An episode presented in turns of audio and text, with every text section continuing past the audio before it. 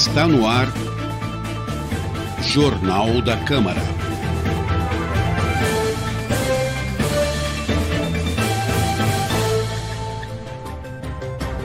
Olá, seja bem-vindo. Começa agora o Jornal da Câmara com produção e apresentação de Amanda Mendes e Priscila Radiguieri. Trabalhos técnicos de Marcos Rosa. Confira os destaques dessa edição. Câmara derruba vetos a projetos da casa. Publicada a resolução que amplia tempo de discussão dos requerimentos. Projeto sobre proteção de mulheres em casas noturnas retorna à pauta. Comissão de Economia promove audiência pública para apresentação das metas fiscais do município. Confira ainda os destaques da sexta sessão ordinária e as entrevistas com o vereador Fábio Simoa e com o ouvidor geral do município, Evandro Bueno. Retomando a parceria que iniciamos no ano passado com a TV Prefeitura, o Jornal da Câmara abre espaço neste bloco, neste início de jornal de hoje, para que um representante do Poder Executivo possa trazer informações de utilidade pública e de interesse da população. E vamos conversar hoje de forma remota com o ouvidor-geral do município, Evandro Bueno. Evandro, a gente queria saber sobre esse trabalho de articulação que, que tem a, a ouvidoria que Sorocaba está passando por um momento de muito crescimento. Então, quais as principais demandas? Como é que, que acontece isso?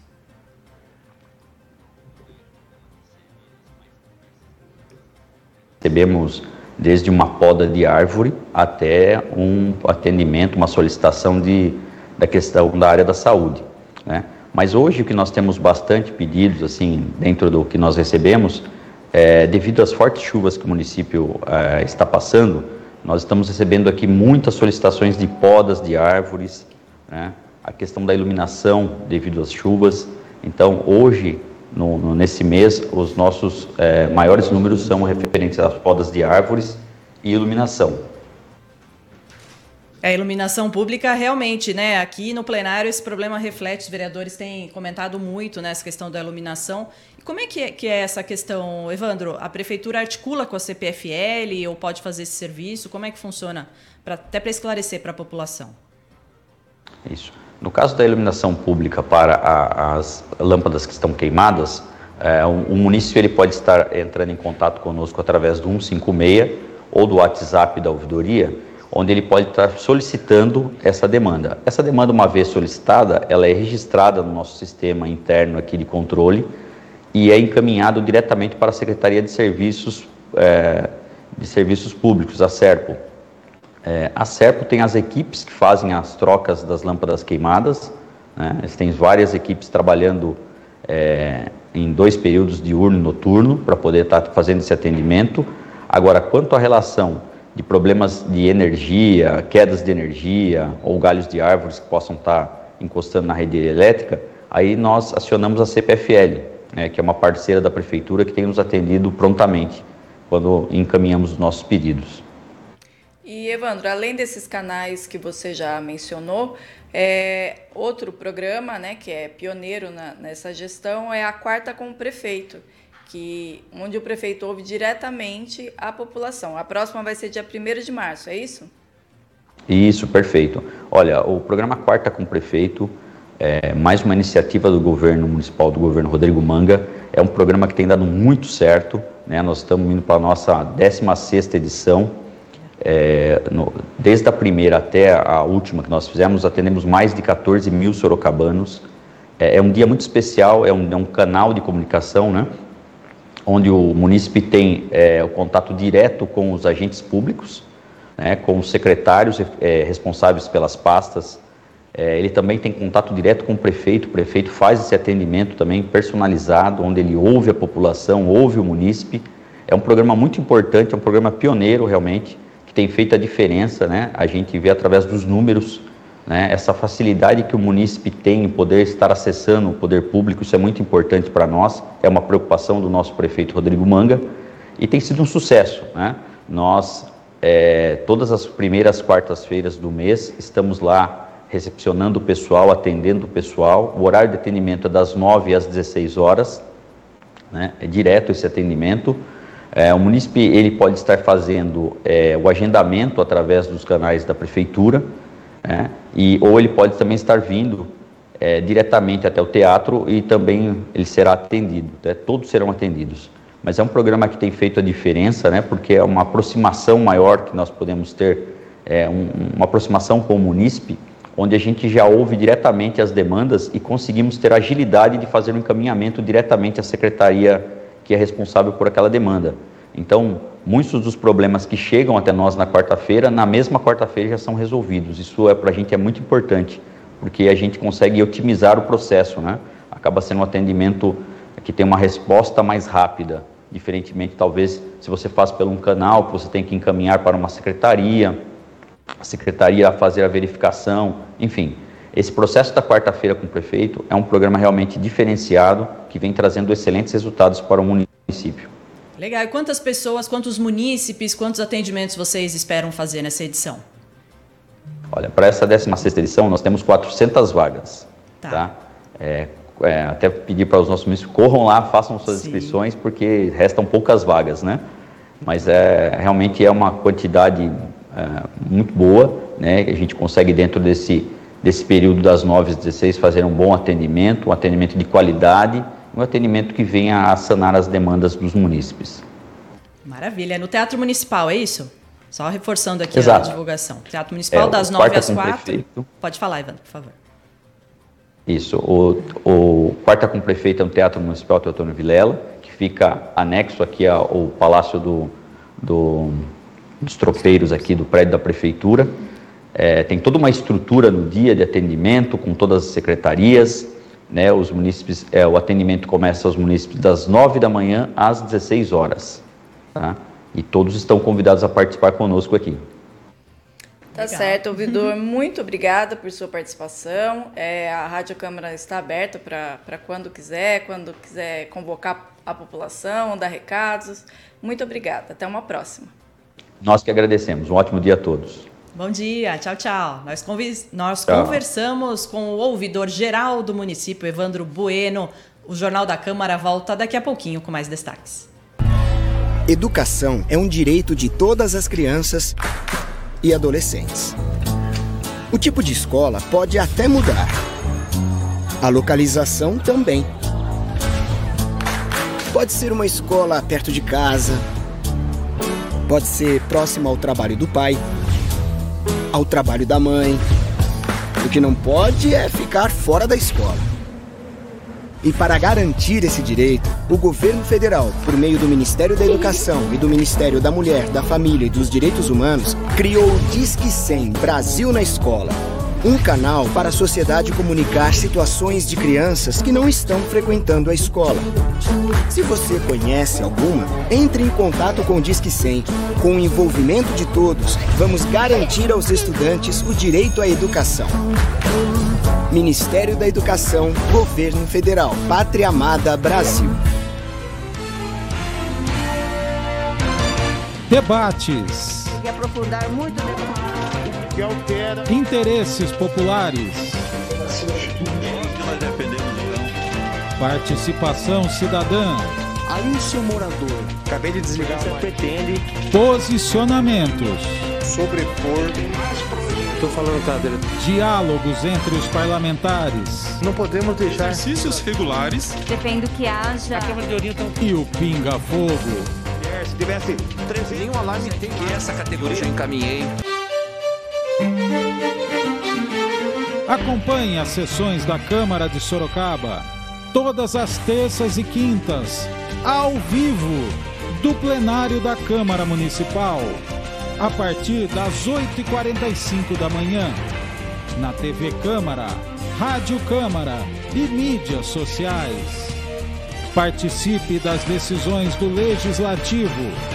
Discuta o futuro da nossa cidade respeito às ideias e às pessoas. Câmara Sorocaba, a sua voz, a sua casa. Acho que eu tô sem. Aqui. Estamos recebendo aqui hoje no, no estúdio da, da Rádio Câmara o secretário da mesa diretora, e pres, o primeiro secretário da mesa diretora e presidente da nossa comissão de saúde, vereador Fábio Simoa. Seja bem-vindo, vereador. Te agradeço, Jornal da Câmara, Priscila, Amanda, todos que estão nos assistindo, que é importante meio de comunicação entre a Câmara Municipal e o cidadão sorocabano. Legal, vereador. Obrigada mais uma vez por aceitar nosso convite, participar dessa edição do jornal. E vamos começar falando sobre o projeto de resolução de sua autoria, que foi aprovado recentemente, que altera o regimento interno da casa Sim. e possibilita a apresentação de projetos coletivos. Explica, por favor, para quem nos acompanha como vai funcionar. Isso, ele, ele entrou em primeira discussão, né? ele já estava tramitando, teve algumas emendas, ele saiu de pauta, né? como todo o processo de um projeto legislativo. O PR, que é um projeto de resolução, que é esse que é o 20 2022, ele melhora né, todo o processo do, do trabalho de um vereador dentro do, do, do, Legislativo Sorocabano. E esse ele foi apresentado agora, em, em, já em segunda discussão, hoje, com certeza que a pauta ela, está remanescente para a sessão, para a sexta sessão ordinária. E ele traz uma novidade, né, que é um, creio que até é uma novidade e boa, né, que é a, a apresentação de projetos coletivos. A gente tem coautorias, que já existe aqui na Câmara Municipal de Sorocaba, mas o coletivo ele é esse, ele vai apresentar uma forma melhor, mais robusta e com mais tranquilidade. É, temas que são relativos em razão de temas polêmicos, questão de segurança, temas que possam não trazer, né, cada um tem o seu mandato, pode ser que não seja tão interessante nesse momento, mas é de interesse de autoria da população, precisa para a população, né? Então a gente apresentou, ele já tramitando mais ou menos quase um ano aqui na Câmara Municipal, ele já passou, ele precisa de 14 votos, porque ele muda né, a questão do regimento interno, e foi, né, teve, tivemos 18 votos, os vereadores entenderam né, a, o que é a importância de você apresentar ele na situação de projetos coletivos. E agora, em segunda discussão, com certeza ele passará e vai ser, no caso, é, ele tem uma diferença quando é um projeto de lei ordinária, um projeto legislativo, ele vai para sanção do prefeito, aqui vai para o presidente da Câmara, que, né, que ele vai sancionar, e também vai virar um projeto de resolução. O projeto se torna, né, dentro do, do, do legislativo, o trabalho já em conjunto aqui, com certeza, tem uns dias para apresentar tudo certinho, e aí com certeza ele já está, né, a gente usando essa mais uma ferramenta, mais um instrumento. Até dando um exemplo aqui, algumas câmaras municipais, como a de São Paulo, ela já utiliza esse projeto, é, é, esse, é, o, o, que é no caso esse formato, esse né? formato né, uhum. coletivo, e eles apresentam vários projetos, que um deles até então utilizei, que é dos ferros velhos, né, que é um projeto de segurança pública. Eu utilizei lá, cinco vereadores na época apresentou e foi aprovado. Esse também do cannabis terapêutico, que está em tramitação aqui na Câmara Municipal de Sorocaba, que é o 230-2022, que ele está ainda, né, ainda mexendo, trabalhando em cima dele ainda.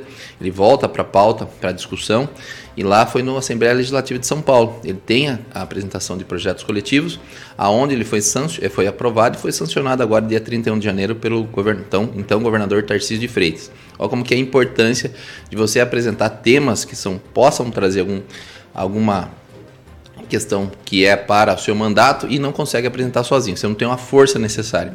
Aí com projetos coletivos, com a mudança da resolução, a gente vai ter essa força necessária que, que a população precisa, né? Projetos que vão trazer melhorias necessárias. É diferente da autoria da, da comissão permanente, por exemplo, Sim. né? Que são três membros. No caso, Sim. esse projeto coletivo pode ter uma. Ele, isso, ele pode até entrar já aprovado, pode dizer, né? Ou tá. algum né, ter uma discussão, algumas dúvidas, né? Que a pessoa, no caso, o mandatário, né? O caso o vereador, ele possa sair. Ele tem essa esse direito, caso ele queira sair do projeto, no momento ele não pode entrar conforme quando foi apresentado. Mas quando ele tiver e não entrar de acordo com alguma situação, ele possa sair. Mas creio que não. Creio que Mas, vai ser. É. é uma dúvida. Em caso esse, um projeto coletivo após aprovado, quando ele se tornar lei, a autoria ele... vai, vai ser a autoria da Câmara? Não, do, sem de todos. Assinatura, não, de todos, de todos. De todos ah. que tipo, são 10, é os 10. Então não tem o coautor. Antigamente, o que já existe é tipo eu apresento um e tem os coautores, no caso os coautores, mas daí só aparece o nome do primeiro. Uhum. Agora não, aparece o nome de todos os vereadores. Se é 14 é 14, se é 10 é 10. Então não foi do, do cannabis no estado, acho que são cinco deputados estaduais. Então são cinco deputados estaduais que são autores do projeto. E outro, outro tema, vereador, que o senhor tem se envolvido muito é com relação aos nossos bairros rurais e que estão sendo muito castigados pelas chuvas. Inclusive, o vereador participa lá em loco em muitos sim, momentos. Sim, sim. E a gente queria saber como está essa situação nesse momento. É, é chuvas constantes, né? Sei que tudo que é abençoado, né? A nossa chuva, tal, Deus sempre abençoa nós com, né? Gente, ano passado a gente estava discutindo racionamento. Olha como é. que é a natureza, né? Estamos agora discutindo os problemas que são gerados pela chuva. E as vias rurais e os vias que tem ou mista, né? Tem esses problemas, que nem uma região da Zona Leste, uma região com mais de 20 bairros, onde tem uma atuação muito forte e são quase mais de 150, 60, 60 quilômetros de vias não pavimentadas. A gente fala nisso, olha, quase ir voltar para São Paulo, né? Você fala assim, nossa, é muito. O trabalho é constante, é contínuo. A gente trabalha com novas é, tecnologias. É, eu até coloquei uma emenda impositiva. É, o BGS, que é a Brita Graduada Simples, é um laboratório, está sendo aplicado na Vila Tupã 2, ali num trecho de quase 4 quilômetros, né, uma emenda de 240 mil está sendo aplicado agora. Ele está tendo, tendo uma boa resolutividade, está né? Tá trazendo uma melhor aderência. Então isso traz um pouco mais de conforto para aquela população que tem, o direito, tem que ter o direito de ir e vir. Né? A pessoa sai do seu, da sua casa, você vai para o seu trabalho, aí você não consegue voltar porque choveu.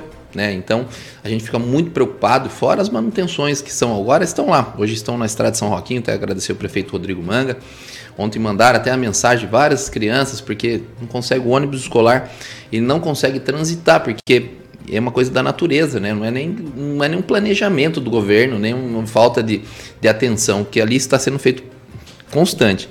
É que a chuva não para, então a gente não consegue, estamos aí há 54 dias desse ano, de 2023, choveu 50 dias, então é muita chuva, então assim não consegue. Hoje deu uma estiada, as máquinas estão lá, vamos fazer o máximo possível até falar para eles aqui que a, com certeza o ônibus escolar vai estar tá conseguindo. Você vê assim na época antiga, né? Não falando agora, né?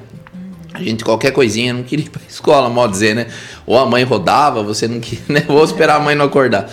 Mas você vê que a criança, né? Ela, ela mandou, né? Até mandei pro prefeito, pra, assim, a sensibilidade, e a gente sensibilizou também, né?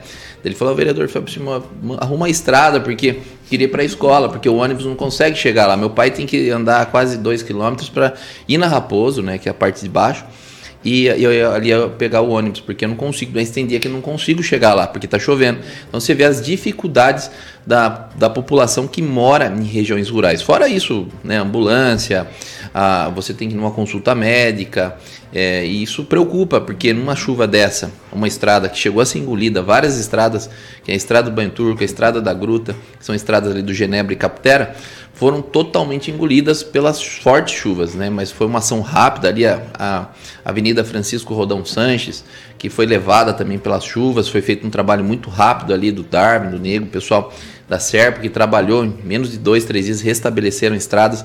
No momento, estamos com 100% de estradas que estão com, são, é, com viabilidade, elas não estão, tão, não estão intransitáveis, então estamos conseguindo, mesmo com as, os problemas que são gerados pela chuva, estamos conseguindo manter as estradas transitáveis, né? isso é importante. Então, é uma quantidade de quilômetros muito grande, mas o trabalho, eu estou em loco, até quando Domingo agora estava, trabalhei todo final de semana, eles também trabalharam em plantão. Caiu uma árvore, quase caiu, chegou a atingir nós, né? A, a, a patrol saiu ali na estrada da querência e a árvore caiu. E aí o que a gente vai fazer? Ir às 5 horas da tarde, no meio da chuva, vai ficar intransitável? Não, pegamos um machado, cortamos a árvore. Né? Ué, fazer o quê? Tem que. Tá na chuva. É também, tá, tá na chuva, tá para se molhar, né? A gente é. tá para se molhar, é mesmo, forma prática e teórica. Literalmente. literalmente. Mas é isso, é, é um trabalho constante mas não é como se diz enxugar gelo. A gente tenta trabalhar, é, buscar é, soluções, né, coisas concretas. Né? Infelizmente a causa ela não consegue ser ainda resolvida, mas pelo menos, pelo menos os efeitos a gente está tentando diminuir, porque estradas não pavimentadas existe todas as suas problemáticas, a parte de escoamento de água que não tem como ser feita de forma é, com tubo porque vai embora, ou, ou entope. Então, a gente conversa com a população. Agora, os, os rios, né? temos vários rios lá, o Pirajibu, onde estive com o prefeito Rodrigo Manga, no domingo, aquele domingo, dia 12, foi um domingo fatídico, né? Graças a Deus foi só perdas materiais. Então a gente vê que outras regiões estão sofrendo, litoral norte e tal. E a gente chegou até a socorrer pessoas que estavam presas nas casas. Então estou trabalhando até avisar o pessoal, a população, que existe toda uma lei federal, a gente está trabalhando em cima disso. Desde 2021 já entrei com requerimento para fazer o desassoreamento. Conseguimos desassorear, agora o Rio Sorocaba está desassoreando agora. Uhum. Então não é tão simples como era antes. Você mexer, tem a fauna, tem a flora de toda a calha do rio, então não é tão fácil, né? Porque existem leis. Então a gente tem que respeitar essas leis. Estamos trabalhando para que isso seja o quanto antes feito e dado início ao desassoreamento das regiões que necessitam.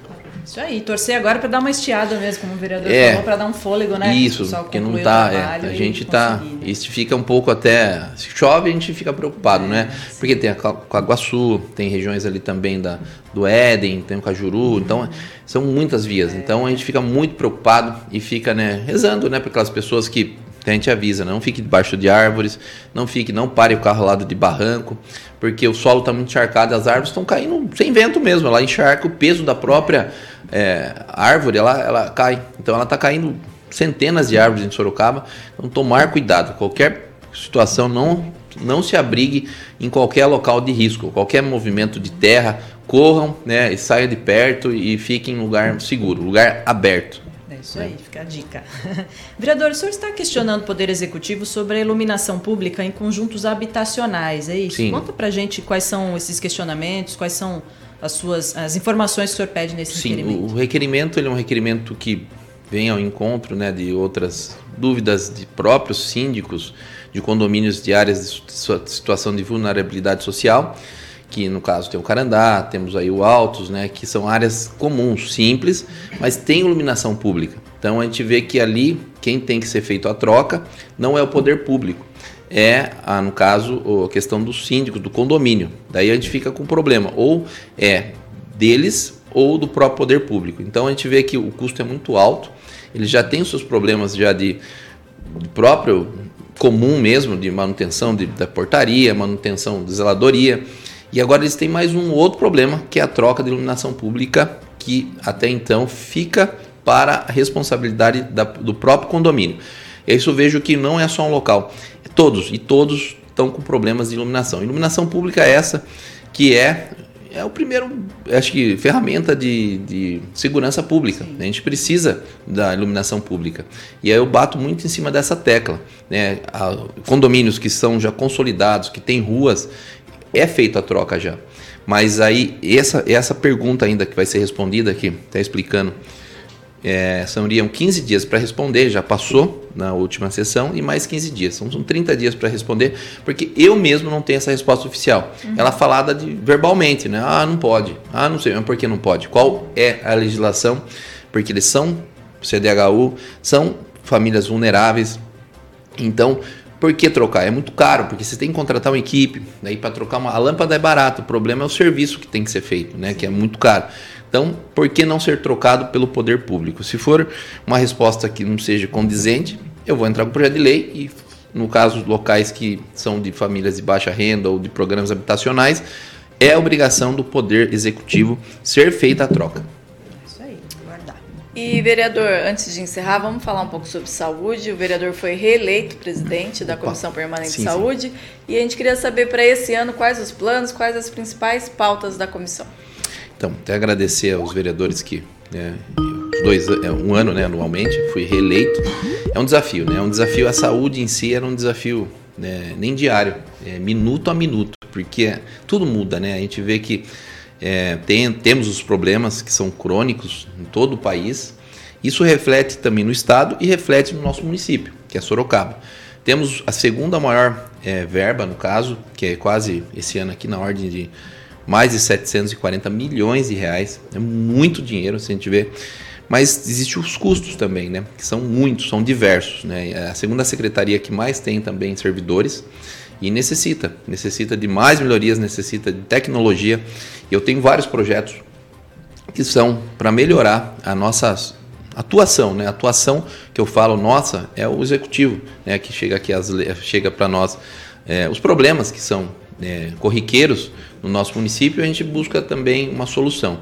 E um deles que eu estava discutindo, e estou até marcando com o secretário nosso de saúde, que é o Cláudio Pompeu, que seria o voucher da saúde, que a gente tem um problemaço que são as licitações né, no município de Sorocaba, ou não só no município de Sorocaba, como da ordem do país todo. Que são os atrasos, o problema que acontece, falta, tá faltando amoxicilina, tá faltando dipirona, tá faltando cefalaxina, tá faltando o polaramine. Por quê? Não porque não tem dinheiro, é porque existe burocracia no país.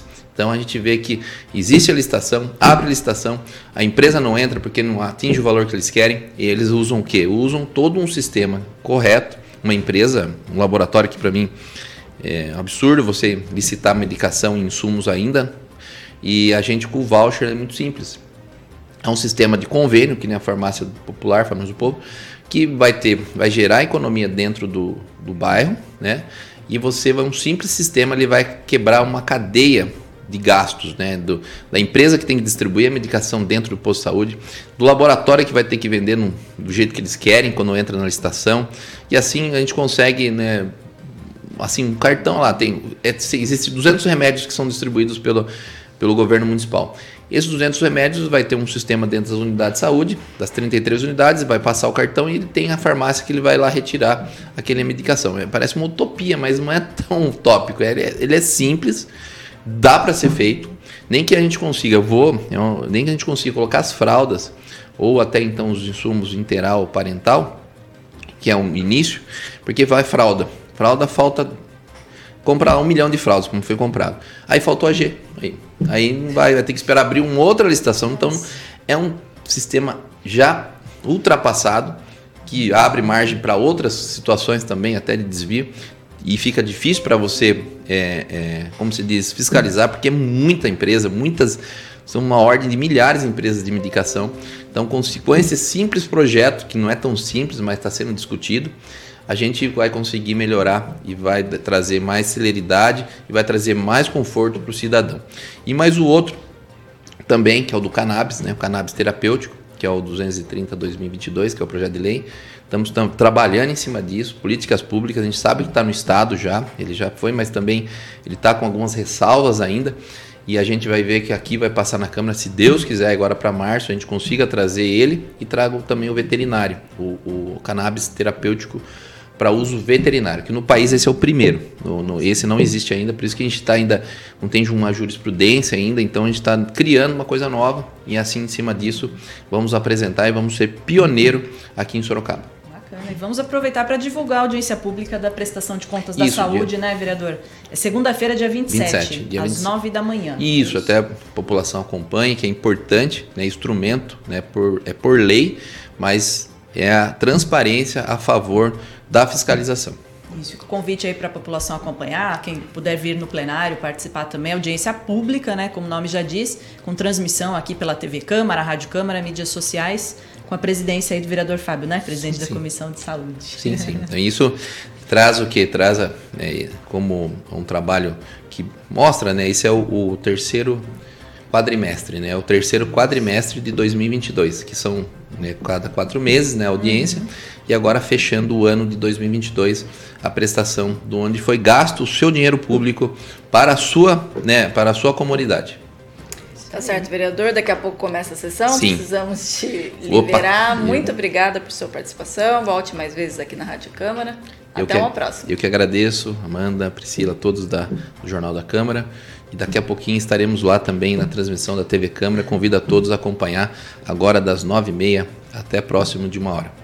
Tá certo, obrigada. Nós conversamos com o vereador Fábio Simoa, primeiro secretário da mesa diretora, presidente da Comissão Permanente de Saúde. E vamos já dar sequência aqui nos nossos destaques do Jornal da Câmara. O vereador, fica à vontade, se quiser já ir para o plenário, a gente obrigado, vai dar sequência. Obrigado, obrigado, Elker, assessoria. Até já. E após ampla discussão, dois vetos do Executivo a projetos de autoria do vereador Rodrigo do Treviso, do União Brasil, foram derrubados pelos vereadores na última sessão. Um dos projetos prevê desconto na conta do SAI por recebimento de água imprópria na residência do usuário. O segundo veto rejeitado é referente ao projeto que determina a fixação de placas com horários e itinerário do transporte coletivo nos ônibus, pontos de parada e terminais. Foi publicada no Jornal do Município a Resolução 518 do dia 15 de fevereiro de 2023, de autoria do vereador Pericles Regis, do Podemos, que trata do tempo de discussão dos requerimentos. A partir de agora, o vereador autor terá cinco minutos para fazer a defesa do seu requerimento, sendo permitidos a partes aos demais parlamentares, que também terão cinco minutos cada para discutir o requerimento. Antes da mudança, o regimento interno estabelecia que o autor dispunha de cinco minutos para fazer a sua defesa e outros cinco minutos eram destinados à discussão do requerimento pelos demais vereadores, totalizando dez minutos de discussão. E retorna à pauta em segunda discussão na sessão desta quinta-feira, projeto de lei de autoria do vereador João Donizete Silvestre, do PSDB, que obriga bares, lanchonetes, restaurantes e casas, casas noturnas a adotarem medidas de auxílio à mulher que se sinta em situação de risco. O projeto, que está em tramitação desde 2019, prevê formas de auxílio à mulher, como acompanhamento até o carro ou outro meio de transporte e oferecimento de abrigo até que ela se sinta segura, além de comunicação com a polícia. Os estabelecimentos também deverão afixar cartazes nos banheiros femininos e outros locais, informando sobre a disponibilidade em auxiliar mulheres em situação de risco, além de orientar todos os funcionários para a aplicação das medidas previstas na lei. Caso a lei seja aprovada, o descumprimento da norma acarretará em multa ao estabelecimento, que será aplicada em dobro no caso de reincidência. E as metas fiscais do município referentes ao terceiro quadrimestre de 2022 serão apresentadas e debatidas em audiência pública nesta sexta-feira, dia 24, a partir das 10 horas da manhã. A audiência foi requisitada pela Comissão de Economia e Orçamento, em cumprimento à Lei de Responsabilidade Fiscal. O balanço financeiro dos últimos meses do ano passado será apresentado pelo secretário da Fazenda, Marcelo Regalado, e sua equipe, bem como os presidentes e diretores de empresas públicas e autarquias. A audiência será transmitida ao vivo pela TV Câmara, Rádio Câmara e redes sociais do Legislativo. Acompanhe e participe. E terá início em instantes a sexta sessão ordinária do ano. Projetos remanescentes da última sessão abrem a ordem do dia. Projeto coletivo, que nós comentamos aqui com o vereador Fábio Simoa, combate ao bullying e festival Anime Friends são alguns dos temas dos projetos remanescentes.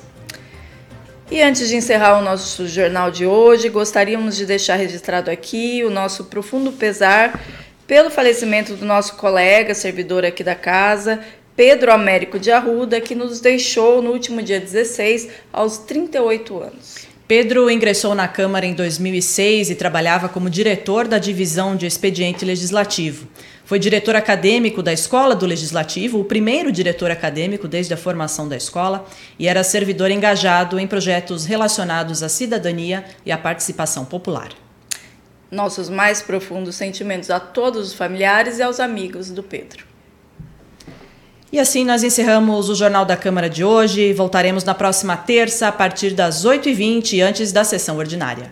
Acompanhe o Jornal da Câmara pela Rádio Câmara, TV Câmara, pelas mídias sociais aqui do Legislativo, sempre às terças e quinta, quintas, antes das sessões. Obrigada por sua audiência até a próxima, até a próxima edição. Até lá.